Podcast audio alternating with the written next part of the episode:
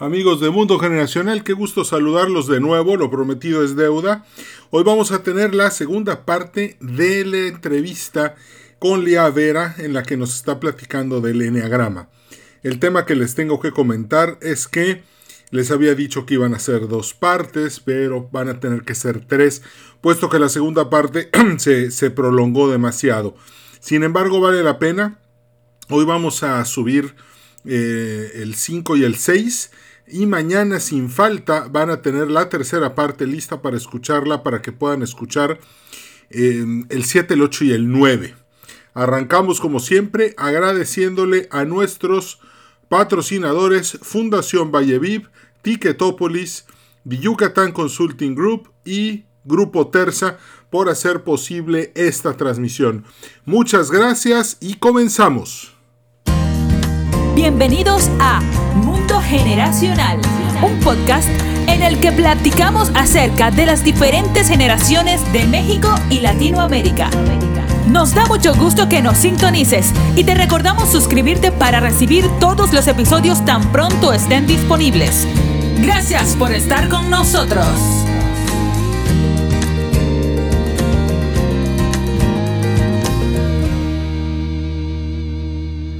Amigos, lo prometido es deuda. Aquí tenemos la segunda parte de esta entrevista con mi amiga Lía Vera, en la cual estamos platicando de las personalidades del Enneagrama. Y hoy vamos a ver del 5 al 9 y va a estar muy interesante. De hecho, ya estuvimos conversando este, antes de, de grabar y la verdad es que el tema es apasionante. Ahí ustedes este, dirán, pero yo creo que vamos a necesitar un episodio más en el futuro para que nos expliques más a profundidad este, todas las dudas que las personas que nos están escuchando van a tener y me van a mandar por mail porque siempre eh, me escriben, así que espero que me aceptes una invitación más en el futuro, Lía, para participar con nosotros. ¿Cómo va todo? ¿Cómo estás? Bienvenida de nuevo. Encantada de la vida, la verdad nos quedamos picados y cuando me vuelvas a invitar, encantada de la vida, también voy a volver a estar aquí. Pero sí, nos quedamos con ganas, nos quedamos picadazos con Excelente. Sí, la verdad sí, yo, yo, ya quiero oír las otras personalidades para saber de qué se trata cada una y, y ver si entiendo mejor a todos los que me rodean. Sí, claro, y deberíamos hacer así un ejercicio este, a partir de ahorita que trate de identificarse, no solo a ti, porque luego es mucho más fácil ver como la paja en el, en el ojo ajeno, ¿no? Entonces, ver a mi esposa, mi marido, los hijos, mi suegra, mi mamá, eh, a, tu, a tu plantilla de líderes dentro de la empresa, ¿no? O sea, dónde están ubicados y qué hacen y, y, por qué, o sea, porque ahorita estamos descubriendo cómo están reaccionando, cuál es esa armadura que se están construyendo encima para que no les duela, para que no se afecte su vida. Entonces, ellos son algo mucho más poderoso, ¿no? Es, los seres humanos cuando nacemos somos una esencia divina, este, llena de luz, armonía, buena onda, pero vamos creciendo y nos vamos descomponiendo, ¿no? O sea, todo esto que vamos viviendo en la vida nos va haciendo diferentes y, y tenemos que entender que es la estrategia que cada uno de nosotros escogimos para poder enfrentar la vida. Claro. Sí, bueno, las heridas que nos va causando la vida, pues nos van nos van haciendo cada vez estar más a la defensiva, ¿no? Así es, sin más ni más. Entonces, entiendo mucho lo de las heridas emocionales, porque pues tantos años estudiando las generaciones, eh, me, he topado con eso de una manera muy importante. Y qué padre que ahorita estamos aprendiendo todo lo que nos estás contando, porque de esa manera pues podemos mejorar eh, la calidad de los análisis que hacemos con nuestros equipos multigeneracionales y que eso nos lleve a tomar mejores decisiones que nos vuelvan más productivos, más eficaces, más eficientes y pues también más amorosos, más caritativos, para que podamos vivir con más esperanza, con más fe. Creo que es muy importante. Bueno, al grano. Personalidad número 5. A ver, ¿de qué se trata? Arránquese pues. La personalidad número 5 es el intelectual, ¿no? El que todo tiene que pasar por su filtro de la inteligencia, de la lógica, el por qué sí, por qué no. Y dentro de todo es, eh, su nombre es el intelectual, Su pecado es la avaricia, porque está acumulando todo lo que puede, entre ello conocimiento, le encanta saber de todo, se come todos los libros. Es el clásico que quieres tener una plática casual, ¿no? Por ejemplo, mi hermano es un 5 completo y le digo, yo, por favor, ¿me ayudas a componer mi computadora? le digo, oye, explícame qué tuvo. Y se voltea a verme con una cara de, oye, ¿para qué te explico si no me vas a entender? ¿No? O sea, una arrogancia al momento de comunicarse, ver a todos los demás de alguna manera inferiores y dicen, estos están platicando de pura babosada y entonces pues se van a su mundo y desde ahí se la pasan mucho mejor pensando y reflexionando en otras cosas, ¿no? Estos, estos chavitos, ¿no? Estos niños se formaron porque de pronto se sentían inseguros en su familia y sabes que de pronto sus papás a veces los abrumaban mucho, o sea, querían estar encima de ellos, entonces dijeron, no, mi papá me, me sofoca, se iban al rinconcito y encontraban que si tenían su lugar privado, entonces podrían estar mucho más felices. Entonces les gusta meterse, ya sabes, como a ese lugar donde pueden estar mental, física y emocionalmente seguros, ¿no? Generalmente eran niños solitarios, reservados, introvertidos, el clásico nerd del salón que todo sabía y que hacía la tarea y que este, su sentido del humor no era tan bueno, generalmente no buenos para los deportes. ¿Por qué? Porque son tan intelectuales que no les interesa, o sea, les parece demasiado superficial una maldita pelota siendo pateada por otros 11 tipos de un lado y 11 del otro, ¿no? Ok. Entonces... Entonces, si hay un este desprecio por el fútbol en los cinco, ¿verdad? Eh, ¿Mandé? Si hay un desprecio por el fútbol, soccer en los Y por los deportes, por esas banalidades de la vida, o sea, es increíble que se juntan, o sea, si ellos van a ver el fútbol, igual agarran su chela y se ponen a divagar en su mundo mental que les fascina, pero no se conectan con nada de eso porque de verdad es demasiado superficial para ellos. A ver, te voy a decir una frase. Dime. Eh, a ver, a ver, si, a ver si es cinco. Gracias a que no he perdido el tiempo en deportes durante toda mi vida, he podido leer más de 1300 libros y, y, qué bueno que no me gustan, qué bueno que no pierdo el tiempo en eso, porque he logrado crecer más que todos los demás que se le han pasado perdiendo su tiempo en esas banalidades. ¿Te suena cinco? Absolutamente un cinco rayado, ¿no? O sea, clavado en ese cinco a todo lo que da. ¿No? Y además te voy a decir algo, este Edwin, o sea, ahorita que estás diciendo de los deportes y no le interesan, además no, o sea, es, el, es un chavo que sufrió bullying, seguramente, porque ¿Por qué? Porque vivía en un mundo solitario, porque es calladito, porque como no es fuerte para los deportes, no es fuerte físicamente, ¿no? O sea, generalmente. Entonces me tocó en un curso ya un señor, ¿no? De que tenía cuarenta y tantos. Y, este, y justo decía, ¿sabes qué? Que a mí no me afectaba el bullying para nada, porque en su arrogancia mental decía, estos pobres idiotas no saben lo que hacen, ¿no? O sea, es como, los veía como nivel primitivo cavernícola y decía, ay, mira, están ahí como cavernícolas tratando de molestarme, pero ni, ni tiene caso que me enoje por sus comentarios, porque no saben lo que hacen, ¿no? O sea, a ese nivel llegaba su manera de desconectarse del mundo exterior y justificar su comportamiento aislado y, realmente poner una barrera para que no estén de alguna manera encima de él, ¿no? Que no los estén abrumando y que no estén como molestándolos. Wow, qué Entonces, es, está cañón. Eh, su un niño buleado, dime. un niño que es buleado, y esto aquí, pues obvio, aquí entra la generación X, mucho bullying. El, eh, el niño buleado se refugia en la intelectualidad o la intelectualidad refugia, hace que te conviertas en un niño buleado.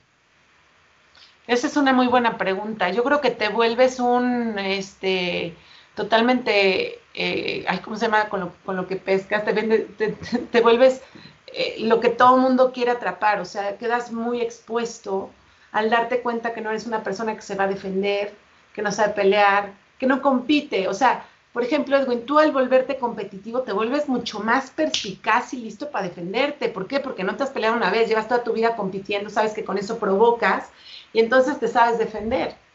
El 5 no, el 5 prefiere mantenerse reservado. Entonces yo creo que es una complicidad de ambos lados, ¿no? O sea, los libros lo protegen y entonces él hace como, yo me imagino como su, su barricada, ¿no? Su muro de libros alrededor de él para que no le afecte el mundo real. Algo así. Sí. O yo soy, y bueno, yo soy lector, pero ¿cómo, el, cómo los libros se convierten en un muro defensivo? Eh, porque, la, o sea, uno, porque se van se despegan, o sea, es gente que se vuelve ausente, o sea, yo he visto a cinco, o sea, en reuniones familiares, que están sentados en medio de la chorcha de todos, ¿no? O sea, de la comida y del relajo, y los ves de bracitos cruzados, con su cabeza viendo al cielo, pensando en lo que se les pega la gana, ¿no? Repasando episodios en su cabeza, tratando de... se van a otro mundo, o sea, se vuelven ausentes de alguna manera para poder, para poder desconectar de todo lo que no les interesa. Tienen esa gran habilidad, fíjate. Bueno, entonces, ¿un 5 tiene riesgo de caer en drogas? No. Para escapar la realidad. Ah, bueno, qué, importante, ya te adelantaste, no nos vamos a meter tan profundo en el enneagrama, pero fíjate que cuando el 5 se va al miedo, ¿no? Cuando está descentrado, cuando se nos acude, este, él se nos va justamente a la fiesta, a la diversión, o sea, es el típico que de pronto dice se va a poner jarra, o sea, el típico nerd que le cambia la personalidad cuando se echa tres copas, sí, sí, sí, eso les puede pasar, porque saben que ese es su punto de desfogue y donde le sale como otra personalidad que, sin ese, sin esos estupefacientes. Se vuelven peleoneros, ¿no? No saldría, sí, claro, y entonces son altaneros y ya agarran valor y ya te dicen tus cosas en la cara. Sí, pero solo cuando se van a su lado en el que se descentran, ¿no? En el que, en el que sienten algún tipo de inestabilidad o algún riesgo de lo que están viviendo. Entonces, cuando ellos están motivados, vamos a decir que son inteligentes, son analíticos, son muy visionarios, lógicos y son calmados en crisis. ¿no? O sea, ¿por qué? Porque saben lo que puede pasar, o sea, se voltean y dicen, no, yo creo que esta estructura está diseñada para tener tantos kilos de concreto, por lo tanto, con el temblor que estoy sintiendo, que calculo que es 6.5 en, la, en la escala de Richter, va a soportar perfectamente, entonces ni corran, ¿no? O sea, ¡pum!, su mente se vuela eh, a todo lo que da. Entonces, es gente que, que, fíjate, pero es gente que se la pasa en el mundo de la planeación. O sea, es el típico profe de física que no sabe construir un muro, ¿no? O sea, es gente que la piensa, sabe, conoce las fuerzas, estática, dinámica, todo lo que va a pasar por ahí, pero cuando le dices pon un ladrillo, dice, a ver, espérame, ahorita lo voy a hacer y difícilmente pasan a la acción. Su miedo, cuando están en su lado de miedo, entonces se pueden volver súper arrogantes, ¿no? Como te dije, de, ay, ¿para qué te explico tú, cavernícola, que no me vas a entender? Se pueden ir ausentes. Es gente muy inexpresiva, o sea, él teme expresar sus sentimientos. Así lo vamos a decir. O sea, no le gusta que se enteren cómo se siente. Sheldon Cooper, ¿no? De la serie de televisión de Big Bang Theory, todos ellos tienen un 5 súper alto porque es un grupo de nerds, ¿no? Entonces, claro. ahí los puedes identificar claramente mucho más, por ejemplo, a Sheldon Cooper, ¿no? Y pueden ser personas insensibles, frías, este, y ahí los vamos a tener. Entonces, cada vez que me topo con una persona que me dice, es que estoy escribiendo un libro, pero no lo he empezado, ya está en mi mente. Es que quiero lanzar mi podcast, pero todavía no he terminado de ajustar los detalles y no está listo. Y, yo eh, quiero ser poeta, pero no quiero, todavía no he, dado el paso, pero ya lo tengo todo planeado. Son esos. Totalmente. Totalmente, esos son los cinco, o sea, esos que saben cómo resolver al mundo, o sea, cómo resolver todo en el mundo, no más que por el momento siguen haciendo cálculos, siguen esperando, pueden tener todo aquí hecho un tiradero, pero ellos saben dónde está, porque además te digo, son acumuladores, entonces tienen de todo en sus casas por si les puede servir, etcétera. Entonces, ¿qué le recomendamos al 5? Muévete, o sea, levanta tu trasero del sofá, y muévete a la acción, llévalo allá. Dos, comprometerse socialmente, o sea, que realmente cuando vayan a una comida, convivan, no se queden en el teléfono clavados, ¿no? Y lo que decías ahorita, tal cual, pasar de la teoría a la práctica. Y con eso tenemos activado a nuestro 5, que se vuelve mucho más funcional y mucho más listo para, ¿sabes qué? Pues para, para sobrevivir, ¿no? O sea, para, para que lo logre. Lía, un hombre o una mujer 5 ¿Con quién se tiene que casar para salir de ese aletargamiento? Ahí te va. No hay una fórmula mágica de qué neatipo se puede casar con cualquier otro. O sea, eh, justamente eh, tuve curso el miércoles y justamente de eso hablábamos. tienen que estar sanos los dos, de cualquier eneatipo con el que quieras para moverse, ¿no? Pero, por ejemplo, yo conozco muchas parejas que son un 2 con un 5, o sea, la señora pues le ayuda, le tiende su ropa, le da de comer, porque si no les dan de comer a estos pobres señores, se pueden pasar 10 horas sentados resolviendo el planeta. Entonces, alguien que los cuide y que los apapache, pues pueden hacer una muy buena mancuerna, aunque, aunque te voy a decir la realidad. El pobre dos va a terminar jalándose los pelos porque no lo voltean a ver, no lo pelan. Sí, ok, ok. Eso es complicado, o sea, para casarse con un 5 hay que saberle a lo que le estás tirando de entrada, porque no ver contigo las fiestas, no te va a decir que qué guapa, porque no te voltea a ver, este, y va a estar como en un mundo totalmente intelectual. Oye, dos cinco convienen o no? Pues claro, yo creo que, yo creo que todos los que terminan durmiendo en cuartos separados. Claro, y lo aman, o sea. se comprende, yo no te voy a ver en tres días porque vas a estar estudiando, ay, que vas a estudiar, ay, o sea, perfecto, no nos vemos en tres días confían perfectamente en la otra persona y hablan de temas intelectuales súper a todo lo que da. Entonces, vámonos al que sigue, el número 6. ¿Sale? O sea, además te voy a decir, eh, vamos a hacer así como un repaso hasta donde vamos, ¿no? Este, el 1 le tiene miedo a no ser perfecto, ¿no? A, a que esté en el error. El 2 le tiene miedo a no ser amado. El número 3 le tiene miedo a no tener éxito. ¿Sale? El 4 le tiene miedo a ser igual que los demás, ¿no? A no ser original. El 5 le tiene miedo al no saber, al que lo tachen de ignorante, por ejemplo, sería lo peor que le puede pasar. Pero el 6 le tiene miedo al miedo. En mi tipo 6 es una persona muy leal, muy comprometida, pero muy paranoica, ¿no? O sea, de pronto cree que todo el mundo se va a sacudir, nos vamos a morir, este, eh, cualquier cosa le representa un gran peligro. Entonces, tiene una mente súper estructurada porque ve todos los posibles escenarios de todo lo que puede salir mal y entonces sabe perfectamente plan A, B, C, D y cómo salir de las situaciones. Entonces, a todos los que tienen un 6 en sus fábricas, en sus empresas, son buenísimos estructurando, haciendo planes este, estratégicos para salir de las crisis, o sea, lo tienen en el ADN innato y saben cómo resolverlo todo. Entonces, son buenísimos, les encanta trabajar en equipo. ¿Por qué? Porque el miedo no te deja como show up, ¿no? Como mostrarte ante el público. Entonces le gusta como estar rodeado de gente, siente que la manada lo protege. Entonces son encantadores, son divinos, hacen chistes, le caen bien naturalmente a la gente porque quieren que la gente se enamore de ellos y lo cuiden y lo protejan. Amén. Entonces, este niño chiquito de dónde salió, pues pudo haber sido que se sintió desprotegido de niño, ¿no? Eh, yo tengo un alto número 6 y mis papás me dejaban olvidadas en las fiestas, ¿tú crees? O sea, de pronto llegaban a su casa después de trabajar, bueno, a la casa, y decían, Lía, ¿dónde está? Se fue una fiesta, ¿quién la invitó? Entonces le empezaban a hablar a todas las mamás de las amigas hasta que me encontraban. Y yo ya estaba ya estás en la sala con la mamá mientras ya se han dormido todos y ya llegan mis papás por mí, ¿no? Híjole. Entonces, tu mente va haciendo estrategias y te dice, a ver, tienes que tener plan A, B y C porque la gente en la que confías te puede fallar. Ok. Qué fuerte, ¿no? Entonces aprendió a defenderse y a disfrazar su miedo de alguna manera, siendo de alguna manera rebelde, buscando una situación, o sea, como son el típico em, este, envalentonado, que no le sale muy bien, pero se hace como el macho, pero sabes que no le está saliendo bien, ¿no? Eh, extrañamente cuando están dentro de su motivación, sí son valientes, ¿no? Es el único de los eneatipos que tiene como dos variantes, que pueden ser fóbicos o contrafóbicos. O sea, hay unos que al 6 los paraliza y te dicen, no, es que este, si sales en la noche te pueden asaltar. Entonces, el, uno, el 6 fóbico dice, ok, entonces me quedo en mi casa y no me muevo. Y el contrafóbico dice, bueno, pues si nos van a asaltar, yo llevo mi, esta cosa que da toques y me voy preparado, pero voy, ¿no? Entonces, es el que se mueve y se vuelve valiente o el que se queda aislado y se refugia ante el miedo que está sintiendo.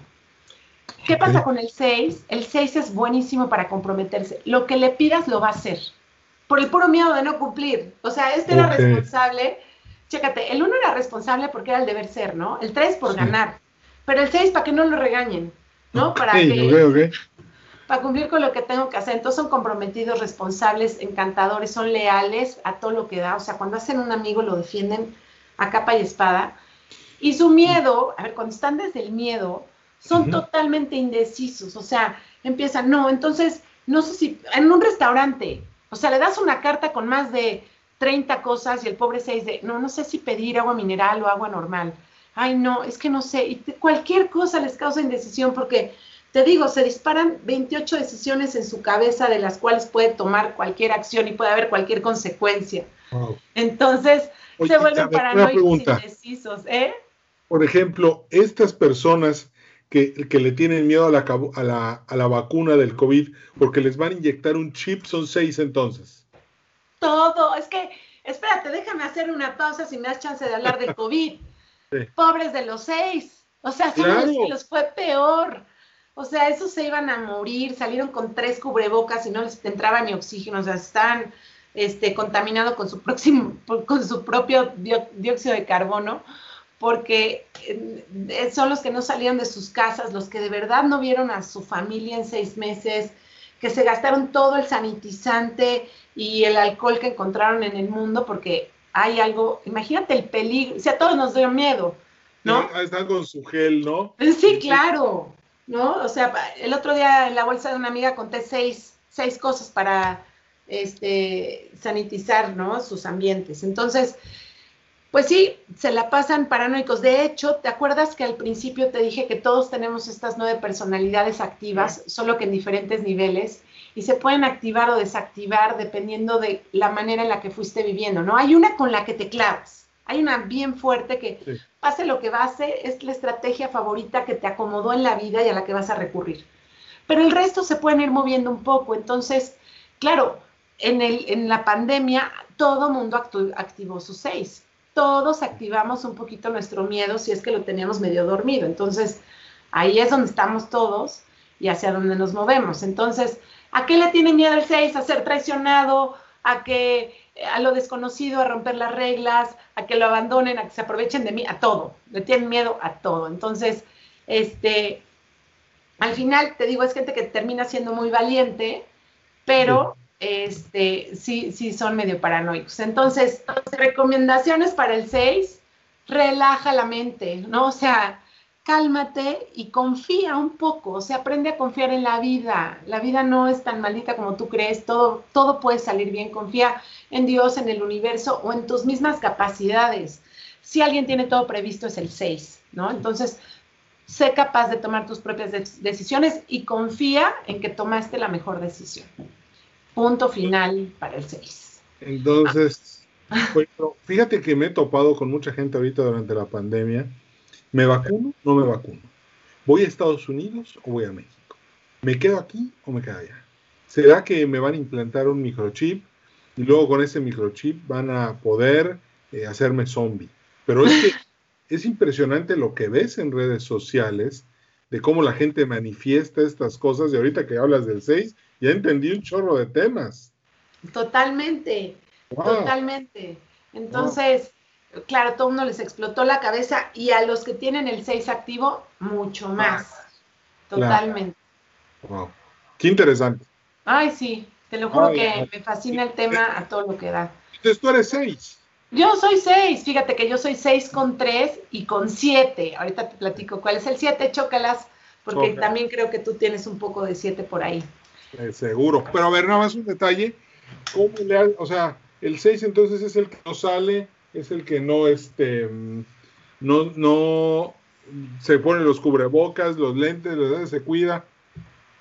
Pero creo que está bien, ¿no? Qué sí, claro. seis ahorita. De hecho, lo que yo considero irresponsable a estas alturas es no ser seis. Sí. Porque el otro día estaba manejando por una calle aquí, hoy estamos transmitiendo desde Mérida, a veces es desde Monterrey, ahorita estoy en Mérida, una calle donde hay muchos restaurantes y bares y todo el mundo en la calle plática y platique sin cubrebocas. Entonces, ¿qué pasó hoy en la mañana? Amanecieron 300 casos de contagios, pues porque los, chavitos andan ahí sin sus seis. Absolutamente. entonces, claro, entonces es bueno que se nos active porque nos mantiene vivos, ¿no? O sea, el miedo es nuestro primer mecanismo de defensa, donde su objetivo principal es sobrevivir, ¿no? Entonces, Sí, sí, gracias a Dios que se nos active nuestro 6 y lo mantengamos activado para seguir manteniéndonos con vida y a salvo, ¿no? Así es. Amigos, bueno, aquí cortamos esta segunda entrega de el Enneagrama. No se olviden, mañana mismo van a tener la tercera parte ya lista y bueno, si lo están escuchando en los días en los que no, no está saliendo, bueno, pues lo pueden escuchar de un solo jalón. El tema fue el tiempo. Pues eh, agradecemos a nuestros patrocinadores, Grupo Terza, Fundación Vallevip, Yucatán Consulting Group y Ticketopolis por toda la ayuda que nos dieron para hacer posible este episodio. Gracias y nos vemos mañana. Cambio fuera. Gracias por haber escuchado Mundo Generacional. En nombre de todo el equipo te deseamos mucho éxito. Danos un like en Facebook, Podcast Mundo Generacional y suscríbete al boletín semanal en edwincarcano.com slash contacto.